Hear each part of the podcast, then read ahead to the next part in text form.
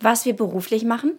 Wir bauen Bayern. Wir bauen Hochschulen, Brücken, Krankenhäuser Staatsstraßen. und vieles mehr.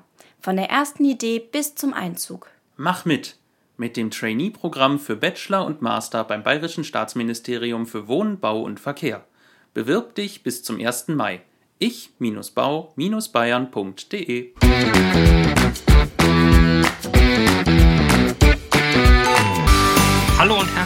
willkommen zu einer weiteren Folge von Prototyp, dem Karriere-Podcast von Ingenieur.de und VDI Nachrichten. Heute wird es sportlich. Wir haben es mit einer Hockeylegende zu tun. Janne Müller-Wieland wurde mit dem UHC Hamburg mehrfach deutsche Meisterin und Europapokalsiegerin. Für Deutschland bestritt sie sage und schreibe 329 Länderspiele. Jetzt mit 36 Jahren tritt sie sportlich etwas kürzer und widmet sich vor allem ihrer Familie und ihrem Job. Ihr Londoner Beratungsunternehmen Unthink betreut Unternehmen bei der Führungskräfteentwicklung und bei der Bildung von High-Performance-Teams. Hallo Janne, schön, dass du unser Gast bist. Freue ich mich. Hi, vielen Dank für die Einladung. Bitteschön. Äh, als ich einer Bekannten davon erzählt habe, dass ich mich mit Janne Müller-Wieland unterhalten werde, sagte die, das ist doch so eine Art weiblicher Uwe Seeler des Hockeys. äh, das klang sehr respektvoll. Äh, ehrt dich das oder ärgert dich das? Äh, das, das ehrt mich natürlich. Gleichzeitig ähm, habe ich Uwe Seeler nur als sehr alten Herren kennengelernt und gleich deswegen überlege ich gerade, ob ich auch ähm, schon, schon so alt geworden bin. Aber nein, also das ist natürlich an sich ein sehr großes Kompliment. Also ich habe ihn persönlich kennengelernt und er ist ein unglaublich netter Kerl. Also das ähm, passt dann Das auch stimmt. vielleicht von daher. Welche Bedeutung hat der Hockeysport für dich und wie hat er dein Leben denn geprägt im Laufe der ganzen Jahre? Oh, der hat natürlich eine sehr bedeutende ähm, Rolle in meinem Leben gespielt, weil ich erstmal damit sehr, sehr viel Zeit verbracht habe natürlich. Und das wird ja auch, man fängt eigentlich an, also ich habe mit sechs Jahren angefangen zu spielen, eher weil mein großer Bruder gespielt hat. Mein großer Bruder hat nur gespielt, weil meine Mutter früher gespielt hat. Und irgendwie ist es einfach ein Hobby. Und dann wird das über die Jahre immer mehr, wenn man dann in die verschiedenen Auswahlteams kommt, in die Jugendnationalmannschaft kommt. Und äh, so ein bisschen ein schleichender Prozess. Also es war so nie, nie die Idee, jetzt äh, entscheide ich mich für den Karriereweg Nationalmannschaft, sondern es hat einfach Spaß gemacht. Ich habe es anscheinend ganz gut gemacht und ähm, es wurde immer mehr, dadurch, wie gesagt, sehr viel Zeit damit verbracht, aber gleichzeitig auch einfach, ähm, ja, einfach so eine prägsame Zeit für alle Sachen, die auch nicht mit Hockey zu tun haben. Aber man lernt einfach durch den Sport so unglaublich viele ähm, Eigenschaften, die man, egal in welchem Bereich des Lebens, danach anwenden kann. Insofern ähm, habe ich ni- nicht nur viel, viele Hockey-Erfolge und Erfahrungen gesammelt, sondern auch einfach Erfahrungen fürs Leben. Habe ganz viele Freunde kennengelernt, mit denen ich auch immer noch eng befreundet bin. Also durfte die Welt bereisen. Also da war schon, das natürlich schon ja, ein sehr, sehr bedeutender Teil meines Lebens bisher gewesen. Ich dann richtig rechne, hast du rund gut 30 Jahre Hockey gespielt, die meiste der Zeit davon auf höchstem Niveau. Ähm, hast du äh, für deine Karriere äh, mehr aus den Niederlagen gelernt oder mehr aus den Siegen? Oder kann man das so nicht unterteilen? Also natürlich von beidem, aber am Ende lernt man von den Niederlagen, auch wenn die in dem Moment total nerven, ähm, deutlich mehr. Und äh, weil, al- allein schon, weil man eben noch ganz ja, mit viel mehr Detail in die Analyse geht. Warum hat es nicht geklappt? Warum war das jetzt eine Niederlage? Und dadurch ähm, kann man super viel lernen und auch ganz, ganz schnell lernen. Wenn es alles gut läuft, dann, dann versucht man trotzdem Sachen zu verbessern, aber es ist natürlich äh, ja wie, wie ein Kind, das auf die Herdplatte fasst. Wenn du das einmal machst, dann, dann lernst du viel schneller, als wenn du weißt, eigentlich theoretisch soll man nicht drauf fassen. Ähm, also insofern viel durch die, die Niederlagen gelernt und ähm, auch ja, am Ende sind auch alle Erfolge, glaube ich, nur gekommen durch die ganzen Rückschläge und Niederlagen, die auf dem Weg passiert sind. Ähm, weil es gibt eigentlich, glaube ich, niemanden, der was Großes erreicht und das, und das völlig ohne jegliche Hindernisse ähm, schafft. Das ist einfach Teil des Weges. Und wenn man das ein bisschen weiß und einschätzen kann, dann, dann hilft das natürlich auch in dem Moment, wenn diese Sachen passieren, dass man das ein bisschen, auch ein bisschen positiv sehen kann, auch wenn es Mhm. gerade schwerfällt. Okay, also die Niederlagen haben dir geholfen. Jetzt sage ich aber, der größte Teil deiner Karriere oder deiner Erfolge beruht auf Talent. Inwieweit spielten aber auch andere Faktoren eine Rolle, wie zum Beispiel der Wille, das Glück? Kann man das prozentual so aufteilen? Sagen Talent 80 Prozent und der Rest, mm, mm, mm? oder wie würdest du das machen? Ich würde sogar Talent ähm, weniger Prozent geben tatsächlich. Also natürlich braucht man Talent, um so in die richtige Richtung zu laufen. Aber am Ende, die Leute, die in der Nationalmannschaft wirklich ankommen, die haben bestimmt Talent, aber, es, aber viel wichtiger sind deine ganzen, ja, die ganzen anderen Eigenschaften, ob du überhaupt das Durchhaltevermögen hast, ob du äh, resilient bist, ob du immer wieder aufstehen kannst, ob du schnell lernst, ob du dich in der Mannschaft einfügen kannst. Aber da gibt es so viele andere Teile, die eine viel wichtigere Rolle spielen, weil am Ende geht es nicht, du sammelst nicht die besten Talente für die Nationalmannschaft, sondern die, die gut Hockey spielen können, gut in die Mannschaft passen, das Ganze unter Druck auch noch schaffen können. Ähm, und da habe ich echt Spielerinnen auf, auf dem höchsten Weltniveau spielen sehen, die nicht die talentiertesten waren, aber eben alle anderen Sachen so super kompensiert haben. Ähm, und gleichzeitig ganz viele Talente gesehen, die wir auf der Strecke lassen mussten, weil sie eben die anderen Sachen nicht schaffen mussten. Also ich glaube, je höher du kommst, desto fast desto weniger wichtig ist Talent, weil du viel mehr andere Komponenten noch dazu brauchst, wenn das mhm. Macht. Um mal direkt eine Brücke zum Berufsleben zu schlagen, spielt Vitamin B auch eine Rolle im Sport? Zum Glück nicht, nicht so wie in, in der Berufswelt, ähm, weil am Ende, das ist ja das Schöne, das wird ja einfach an Leistung gemessen. Natürlich ist es trotzdem in so einem Sport wie, wie Hockey, was jetzt nicht eine, eine Kür ist, die ich einstudiere und performe und man kann mir ganz klar Punkte geben, ähm, weil es eben so viele verschiedene Variablen gibt, ist es natürlich immer noch ein bisschen subjektive, bisschen subjektives Empfinden vom Trainer, ob er jetzt dich gerne mag als Spielerin auf dem Platz ähm, aber ja, am Ende geht es einfach um, um Leistung und wer performt, wer passt da rein. Und das ist das irgendwie das Schöne und das Ehrliche, glaube ich, am Sport, dass es nicht nur ist, mit wem bin ich gut befreundet, ähm, zumindest nicht, wenn es wirklich um, um Leistungsteams geht. Apropos Trainer, Trainer sind ja auch Führungskräfte. Ähm, wie hat sich diese, dieses Trainerbild oder das, was du ähm, von den Trainern so oft ja, mitgenommen hast, inwieweit hat sich dieses Trainerbild im Laufe der Jahre geändert? Inwieweit hat sich Führung im Sport verändert? Ja, das hat sich tatsächlich ähm, deutlich geändert, meiner Meinung nach. Also es war immer, muss man sagen, im Hockey schon immer irgendwie menschlich und jetzt äh, und human. Also wir hatten jetzt nie so dieses, äh, diesen Diktator-Style vom Trainer. Wie, wie, es im Fußball vielleicht manchmal der Fall war. Genau, und, und auch vielleicht immer noch ist, weil es einfach so, so war es ja immer und so machen wir das und da müsst ihr jetzt durchgehen, weil ich musste da selber früher durchgehen, deswegen machen wir das so. Und das hat sich bei uns zum Glück in der, in dem, über die Jahre ziemlich geändert und auch überhaupt so der Ansatz von, das kam wahrscheinlich so Mitte meiner Karriere, kam es dann irgendwie zu Trainerwechseln und auch so ein bisschen Perspektivwechsel, dass es viel mehr war, nicht mehr dieses viel hilft viel. Also früher haben wir einfach dreimal am Tag trainiert, weil wir hatten so viel Platzzeiten und wenn wir ganz viel trainieren, dann werden wir viel besser, sondern lass uns die Sessions, die wir machen, mit richtig hoher Qualität machen statt Quantität. Also irgendwie, dann lassen wir lieber mal eine ausfallen und die, die wir machen, machen wir aber richtig gut. Ähm, und so ein bisschen viel mehr dieses Reinhören in die Mannschaft. Ist das eigentlich gerade das, was sie brauchen? Ähm, macht das gerade Sinn oder sind alle übersäuert? Und also viel mehr individuell, viel mehr ähm, Empathie im Spiel und gleichzeitig auch viel mehr ja, Ownership von der Mannschaft. Also wir haben angefangen dann selber zu entscheiden als Mannschaft, wie wollen wir das Spiel spielen. Und dadurch hast du natürlich einen ganz anderen Buy-in von den Leuten, weil die sagen, okay, wir haben das zusammen entschieden, jetzt stehe ich auch voll dahinter und ziehe das voll durch, statt wie es früher war, der Trainer sagt, das ist der Plan, ihr macht das alle, los, viel Glück. So, und, und das hat sich total geändert und das ist, glaube ich, sehr, sehr positiv, weil es einfach ja eine ganz andere Verantwortung in der Mannschaft, von der Mannschaft getragen wird. Ähm, du viel mehr auch aus den, du hast ja unfassbar tolle Spieler da, die selber ganz viele Ideen haben, die das Spiel verstehen, die ganz viel dazu beisteuern können. Und das wurde ja vorher dann teilweise gar nicht so abgeholt, weil es eben mhm. top-down vorgegeben wurde. Ähm, und das hat sich sehr geändert. Also auch, wie gesagt, auch dann Trainingssteuerung, Spielsteuerung, viel mehr individuell auf die einzelnen Charaktere einzugehen also eine Person muss vielleicht angeschrien werden, weil das der Energie gibt. Eine andere Person braucht eine ganz klare Aufgabe. Eine andere Person muss in Ruhe gelassen werden. Und das zu verstehen als Trainer und nicht zu sagen, aber das ist mein Leadership-Style, one size fits all, ähm, hat, glaube ich, ein paar Jahre gedauert. Aber jetzt sind wir, glaube ich, auf der, der Seite, wo sehr viel emotionale Intelligenz auch von den Trainern mit dazu kommt. Äh, gehört das zur Ausbildung eines Trainers eigentlich dazu? Es, es, sollte es zumindest. Aber wie gesagt, das ist, glaube ich, so ein bisschen der Shift.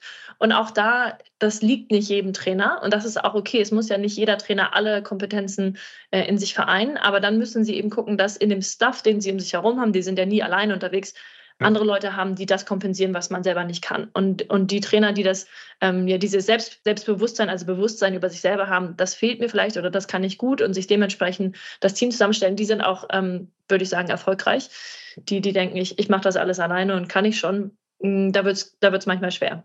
Äh, jetzt warst du ja als, vor allen Dingen als äh, Spielführerin der deutschen Nationalmannschaft so ein bisschen Leaderin von lauter Alpha-Tierchen, würde ich mal sagen.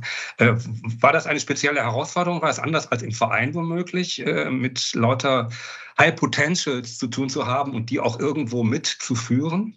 Ja, lauter Alpha-Tierchen zum Glück nicht, aber es ist natürlich eine andere Situation. Ne? Also in, in, in der Bundesliga, in einem Verein da geht schon mal los, dass die Leute sich aussuchen, sie wollen in dieser Mannschaft spielen. Klar muss man immer noch nominiert werden, auch in der Bundesliga, aber es ist schon mal eine Wahl, ich möchte gerne für den Club in der Mannschaft spielen. Das geht in der Nationalmannschaft natürlich nicht, weil da wirst du nominiert ähm, und das geht nach Leistung. Und dadurch, dass eben die besten Spielerinnen da zusammenkommen, sind das natürlich auch im Zweifel die Spielerinnen, die in ihrem Verein auch Kapitän sind oder Führungsspielerinnen zumindest sind. Ähm, insofern kommen da viele zusammen, aber gleichzeitig finde ich das eigentlich das ist ja eigentlich das Gute. Und deswegen ist ja auch eher der Ansatz da, ähm, jetzt nicht zu sagen, ich, ich, ich weiß es besser oder ich muss irgendwann groß führen, sondern du bist das Bindeglied zwischen Mannschaft und Trainer, Mannschaft und Verband, Mannschaft und was auch immer wir brauchen, um unser Umfeld so zu gestalten, dass wir performen können. Ähm, und gleichzeitig ist ja auch das Schöne, dass du viel schneller auf einen Nenner kommst mit, wir wissen alle hier wollen Leistung bringen. Wir wissen alle sind super ambitioniert. Ähm, dadurch kannst du natürlich auch in ganz andere Gespräche gehen und sich gegenseitig ja, in die Verantwortung ziehen, weil wir wissen, mhm. das ist so ein gemeinsamer Nenner. Ähm, und solange man irgendwie, glaube ich, eine gemeinsame Kultur definiert und Werte, wie wollen wir miteinander sein, kann man da sehr, sehr gut miteinander arbeiten und viel schneller arbeiten, als wenn man jetzt in einer anderen, ja, in einem, in einem Bundesliga-Setting, wo manche wollen Leistung, manche wollen ein bisschen Leistung, aber auch ein bisschen Leben. Ähm, also nicht, dass wir nicht leben, aber ne, das ist einfach nochmal ein anderes Mindset. Ähm, und das finde ich eigentlich das Spannende in der Mannschaft, gerade weil du eben weißt, du hast so viele Charaktere, die das alles auch verstehen und die es auch alles können. Ähm, solange man denen den Raum gibt, da, da mitzuwirken, ist das ja eigentlich super. Aber mhm. das muss man eben genau ähm, schaffen, dass man das, dass alle irgendwie gehört werden und dass wir das meiste aus uns rausholen. Und das, ähm, ich glaube, ich hoffe, so bin ich das zumindest angegangen damals. Das klingt so ein bisschen, also nicht nur ein bisschen, das klingt nach flachen Hierarchien. Hierarchien ja, aber flach. Sind das so Kriterien, nach denen sich auch das Management stärker richten sollte oder ist das schon der Fall?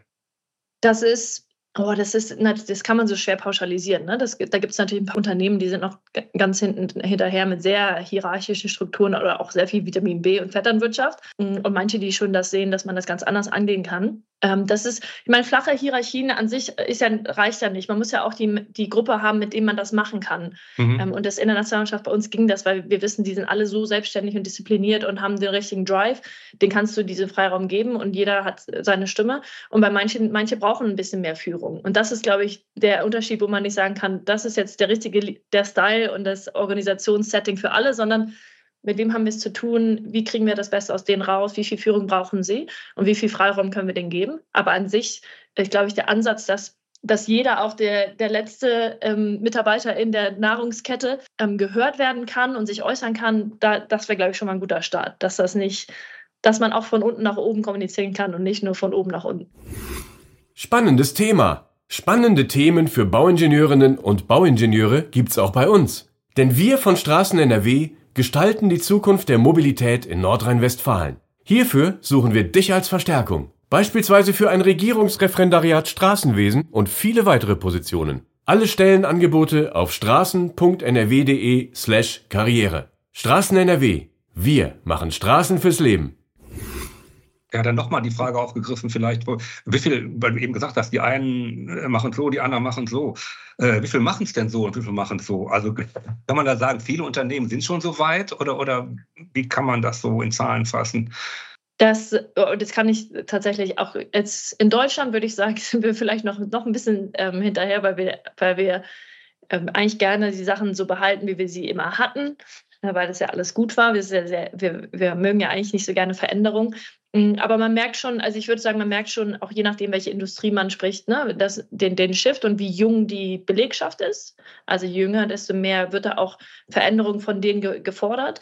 Ähm, und gleichzeitig ist ja auch der, viele müssen sich jetzt bewegen und was anders machen, weil es eben ja, fast für oder Arbeitskräftemangel gibt und die guten Leute, die kommen jetzt nicht nur noch wegen eines Gehalts, sondern die kommen, weil sie sich in dem Unternehmen wohlfühlen wollen, weil sie gehört werden wollen. Also da gibt es viel mehr Komponenten, was, was super ist, weil eben, wie gesagt, da ein bisschen Schwung in die Bude kommt. Ähm, aber genau konkrete Zahlen kann ich dir jetzt dazu nicht sagen. Nicht zu sagen, klar, klar. Ähm, du sitzt, das müssen die Hörerinnen und Hörer wissen, äh, in London du arbeitest von London aus. Du hast eben gesagt, in Deutschland ist das so und so. Ist das in Großbritannien dann anders oder besser oder geht da, geht es da schneller voran, was diese Entwicklung betrifft? Wie gesagt, ich glaube, in, in England ist ein bisschen weniger dieser, äh, dieser deutsche, auch so ein bisschen, ich meine, das ist ja auch das Gute an Deutschland. Ne? Wir haben ja so viele tolle eigene Firmen aufgebaut und haben da ja echt viel, viel mehr in dem Sinne ähm, Kompetenz, auch zum Beispiel Ingenieurkompetenz in Deutschland ist natürlich, dafür stehen wir natürlich. Ähm, und da dauert es, glaube ich, ein bisschen länger, mal was zu verändern, während England sich auch allein schon auch durch Brexit jetzt immer schnell wieder anpassen muss, sich neue Sachen überlegen müssen, weil, weil es einfach nicht so gut läuft, wie sie sich das erhofft hatten. Ähm, und gleichzeitig auch die, die ganzen Talente EU jetzt nicht mehr normal einfach in London arbeiten können, sondern es ist einfach ein bisschen mehr, glaube ich, auch Druck dafür, dass sie sich selber ein bisschen innovieren. Aber auch da, also auch da gibt es Firmen, die das noch sehr, sehr oldschool sehen und manche, die schon, die schon ja voll, voll auf dem innovativen neuen Zweig sind. Es sind ähm, im Laufe ihrer Karriere sind einige Leistungssportler ähm, in die Managementberatung gewechselt. Ähm, gibt es da eigentlich viele Parallelen zwischen den Verhaltensweisen im leistungsorientierten Sport und im Management und wo liegen die Grenzen? Grenzen weiß ich jetzt gar nicht so. Es gibt auf jeden Fall sehr viele Parallelen. Ähm, die Frage ist nur genau, wo man sich selber dann die Grenze setzt oder was auch in dem Unternehmen bisher gelebt wird oder nicht. Aber natürlich dieses, dieses Leistungsbestreben, gerade ähm, Sportlerinnen und Sportler, die aus dem Teamsport kommen, die sind natürlich auch sehr gut da drin. Wie bringe ich Teams zusammen? Wie vereinigen wir uns auf ein Ziel? Wie kriegen wir das Beste aus nicht nur mir selber raus, sondern auch aus den Leuten um mich herum raus? Ähm, und wie kriegen wir die auch irgendwie mit so einer Art Vision an Bord und was brauchen wir dann dafür? Also die, das sind, glaube ich, nicht die, die da am Ende einen 9-to-5-Job machen und einfach um 15 Stift fallen lassen und sich freuen, dass sie ein festes Gehalt haben. Die wollen was bewegen und die haben halt, wenn sie, wenn sie sich vereinen können mit dem, mit dem Ziel, dann sind die halt Feuer und Flamme.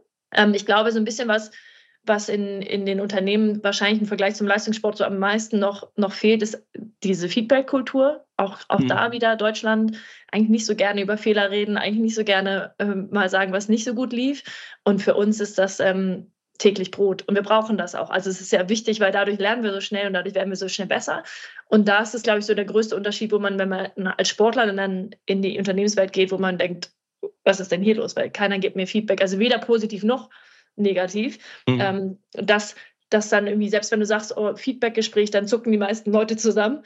Ähm, oder wenn, ja, machen dann einmal im Jahr ihren Performance Review und haben dann da ihr Mitarbeitergespräch. Und dann denke ich mal, wenn du da was hörst, was du vorher noch nie gehört hast, einmal im Jahr, dann, dann läuft da was falsch. Weil eigentlich musst du das immer, ne, wenn es passiert, direkt drüber sprechen. Und im Sport oder jetzt gerade im Hockey würde man sagen, wahrscheinlich im Durchschnitt kriege ich alle 15 Minuten Feedback.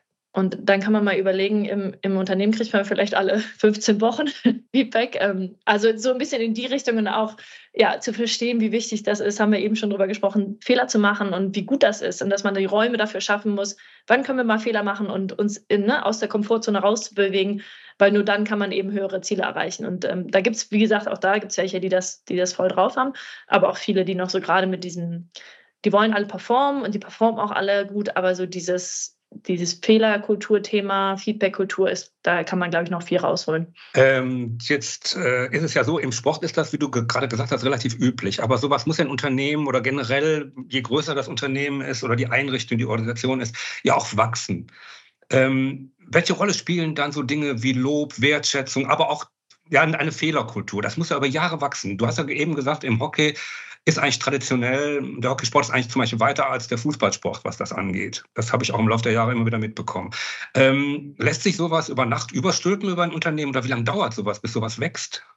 Ja, über Nacht leider nicht, sonst hätten wir, wären wir, glaube ich, schon ein gutes Stück weiter. Aber es ist, es ist gar nicht, also natürlich muss das wachsen, weil es muss auch wirklich gelebt werden. Man kann jetzt nicht, nicht nur sagen, wir wollen hier eine Feedback-Kultur leben und wir wollen äh, Fehler eingestehen und dann macht das keiner. Das, das ist wieder wie so Werte, wie Unternehmen sich Werte an die Wand schreiben und keiner kennt die, die Werte oder lebt die Werte, sondern es muss natürlich auch ähm, vor allem vorgelebt werden von oben. Also du mhm. kannst jetzt schwer von der letzten Kette erwarten, dass die jetzt ihre Fehler eingestehen, weil das sind die ersten, die rausfliegen, sondern es, wir, wir machen manchmal so Sessions, die F-Up Friday, also das, das böse F-Wort, ähm, wo wir sagen, da, da werden nur Fehler geteilt und zwar in einem positiven Sinne. Und das haben wir auch schon mit Unternehmen gemacht, zum Beispiel bei, bei Procter Gamble auch. Und dann stellt sich da die CEO hin und erzählt von einem einem Fehler. Und warum aber, ne, was sie dann auch davon gelernt hat und so. Und das ist natürlich super, super powerful. Also wenn sich da jemand hinstellt von oben, der sagt, auch ich mache Fehler, dann trauen sich alle anderen vielleicht auch mal, äh, das auch mal einzugestehen oder darüber zu reden, weil wie gesagt, einzugestehen ist ja so ein Quatsch. Also wir wissen, jeder macht einen Fehler. Ist es Eben, ich wollte gerade, Entschuldigung, wenn ich ins Wort falle, aber das ist doch, das klingt so einfach. Ja. Das, ich muss mich da hinstellen und, und Leute, sagen, ich mache Fehler. Ja, Entschuldigung, sorry. Hm? Ja, es, genau, es ist, das ist es ja auch eigentlich. Es ist aber nur diese, diese Kultur zu schaffen, wo man sagt, das ist okay und wir reden darüber. Und auch, auch der CEO und auch das Board, auch die machen Fehler und auch die sind nie da. Also es ist ja auch das lebenslange Lernen. Also alle entwickeln sich immer noch weiter. Dafür müssen wir aus der Komfortzone raus und dafür werden wir wahrscheinlich zwangsläufig irgendwo einen Fehler machen. Mhm. Aber das ist ja, wie gesagt, wir wollen ja Fehler machen, weil wir wissen, dadurch, dadurch lernen wir und dadurch wachsen wir und dadurch kommen wir weiter. Und das ist, glaube ich, so das Mindset, wie man es sehen muss mit, das ist was Gutes und nicht, oh mein Gott, jetzt fliege ich raus. Und ganz viele, und das, ich höre das viel von Führungskräften, die wollen, wünschen sich eigentlich, dass die Mitarbeiter sich Sachen trauen, ausprobieren, auch wenn sie Fehler machen. Und fragen sich, warum machen die das nicht? Und gleichzeitig aber die Leute, von denen das erwartet wird, die sagen, ja gut, aber dann, sobald ich einen Fehler mache, kriege ich Ärger oder was auch immer. Und ich glaube, da muss man über die Schwelle einmal rüberzukommen, mit einmal, einmal zu definieren, was machen wir, wann dürfen wir Fehler machen, wie, wie gehen wir damit um, wenn das passiert.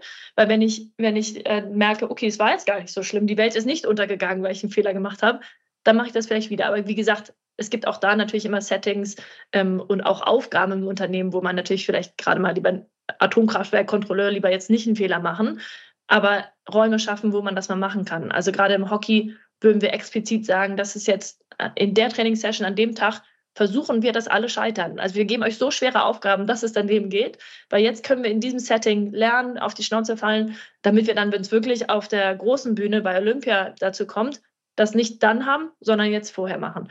Und das ist so ein bisschen, wie gesagt, das Verständnis plus von oben vorleben, ähm, da, wo man, glaube ich, ziemlich viel rausholen kann. Ein anderes Thema ist, viele wissen, also zum Beispiel Feedback geben und Feedback auch nehmen und annehmen, wissen ganz viele gar nicht, wie kann ich das eigentlich gut machen. Und auch das ist eigentlich total einfach, aber man muss einmal so eine Session machen, um es zu verstehen.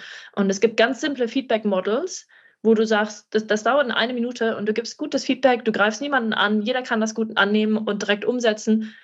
Aber wenn du das nicht an der Hand hast, dann kannst du dir vorstellen, dann, dann schwafeln die Leute drumherum und versuchen eigentlich jemanden nicht zu verletzen. Ähm, und am Ende kommt irgendwie nichts bei raus. Oder sie sagen gar nichts. Und da sagen wir eigentlich, das ist das Schlimmste. Also wenn du, wenn du einfach kein Feedback gibst, um jemanden zu schützen, dann, dann verletzt du den eigentlich damit, weil für mich ist es halt total wichtig, das Feedback zu hören und nicht dann am Ende des Jahres im, im Mitarbeitergespräch plötzlich zu merken, oh, das ganze Jahr habe ich was falsch gemacht, dann mhm. sag's mir lieber dann. Aber so dieses, dieses Mindset, eigentlich ist Feedback ein Geschenk wenn mir jemand Feedback gibt, dann sage ich Danke, weil ich mich freue, dass jemand sich ne, die Mühe macht und auch diese unangenehme Situation eingeht. Und gleichzeitig, ähm, wie kann ich jemandem respektvoll Feedback geben? Weil am Ende ich, gebe ich dir nur Feedback, um dir weiterzuhelfen. Ich gebe dir nicht Feedback, um dich irgendwie nochmal immer fertig zu machen. So, und das ist, das ist für uns so das, das klare, das total klar im Sport. Ähm, in der Unternehmenswelt, glaube ich, wenn wir den Mindset-Shift schaffen, dann ist es, wie du sagst, auch gar nicht so schwer, das zu implementieren. Aber Feedback bedeutet doch auch, dass ich ein bisschen vorgearbeitet habe, dass ich meinem Mitarbeiter oder meiner Mitarbeiterin zeige, dass ich sie wertschätze. Weil äh, das ist ja eine Basis dafür, dass ich nicht direkt als Mitarbeiter Angst habe, oh, ich verliere meinen Job, weil ich jetzt gerade getadelt werde. Das ist natürlich ein falsches Wort, aber weil mir gerade bestimmte äh, Fehler serviert werden, die ich im Laufe der Zeit gemacht habe. Also Wertschätzung ist ja eine ganz wichtige Grundlage dann vermute ich. Ne? Total. Also genau. Also es ist man muss natürlich auch, auch loben und auch dieses Vertrauen aufbauen. Auch, und ganz viel, ganz oft denken wir so, das muss ich jetzt ja nicht nochmal sagen, weil das wissen die doch, dass das gut war. Dann mhm. sagst du trotzdem nochmal, schadet nicht. weil mhm. es ist, ähm, das, das hilft natürlich für, für den Selbstbewusstseinaufbau. Ähm, und gleichzeitig, wie gesagt, das Tadeln, das muss ja auch gar nicht ein Tadeln sein, sondern es kann einfach sein, okay, das ist passiert, das hatte den und den Impact für uns. Ähm, und was ich mir von dir in Zukunft wünschen würde, deswegen wäre, dass du XYZ machst. Fertig. So, das ist kein großes Tadeln, aber ich habe gemerkt, okay, es ist nicht, geht nicht um meine Persönlichkeit, um meinen Charakter, sondern etwas, was ich gemacht habe. Das heißt, ich kann mich emotional schon mal davon distanzieren. Okay, das hatte den Impact, deswegen verstehe ich, warum wir jetzt drüber reden. Und das kann ich machen. Und das ist dieser Teil, das wünsche ich mir von dir, also auch in die Aktion wieder reingehen. Was, was kannst du jetzt stattdessen machen? Das macht es halt so direkt so greifbar und anwendbar, statt nur zu sagen, boah, das war aber schlecht. Und dann sitze ich da und denke, oh ja, super, das war schlecht und, und gehe in diesen Kreislauf rein, mhm. sondern direkt, ja, aktionsorientiert, was können wir jetzt draus machen? Und dann, dann ist das auch kein großes Ding mehr. Dann ist es nicht, können wir uns bitte zum Feedbackgespräch treffen und eine Stunde lang schwitzen sich da beide durch dieses Gespräch, sondern das haben wir, das haben wir bei der Kaffeemaschine kurz gemacht. Weil es sich auch gar nicht so aufstaut, ne? Weil wir direkt Sachen besprechen und dann wird es auch gar nicht mehr so dieses große, die große Bombe, die wir irgendwann platzen lassen müssen.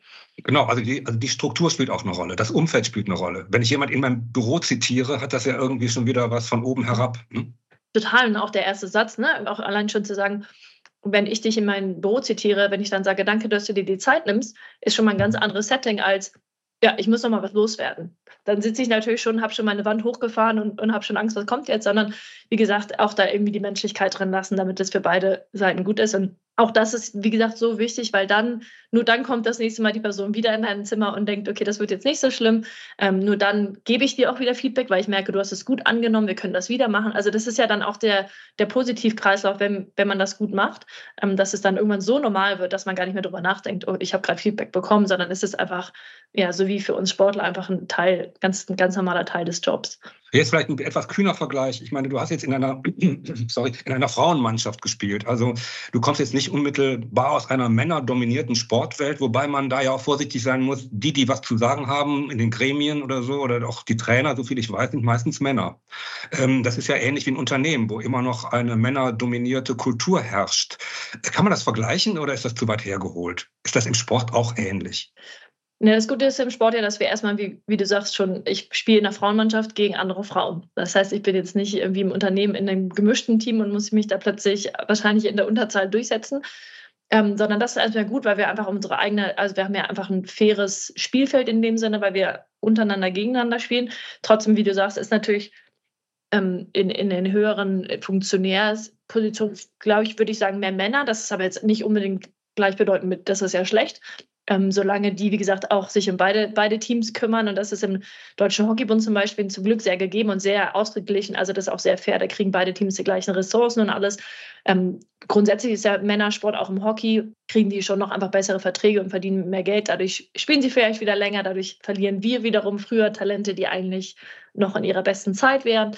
Also da ist natürlich schon noch ein bisschen, ähm, ja, sind wir noch nicht ganz gleichberechtigt, aber aber an sich ist es nicht so wie im Unternehmen, wo du sagst, wirklich, je höher du kommst als Frau, desto dünner wird die Luft in, in Anführungsstrichen, mhm. weil es einfach weniger Frauen gibt. Ähm, und sich da noch durchzusetzen und auch, wie gesagt, Vetternwirtschaft ist einfach immer noch ein Ding und, und Vitamin B und da auch mit den Vorurteilen kämpfen zu müssen, das ist auf jeden Fall in der Unternehmenswelt nochmal ein deutliches Stück schwieriger.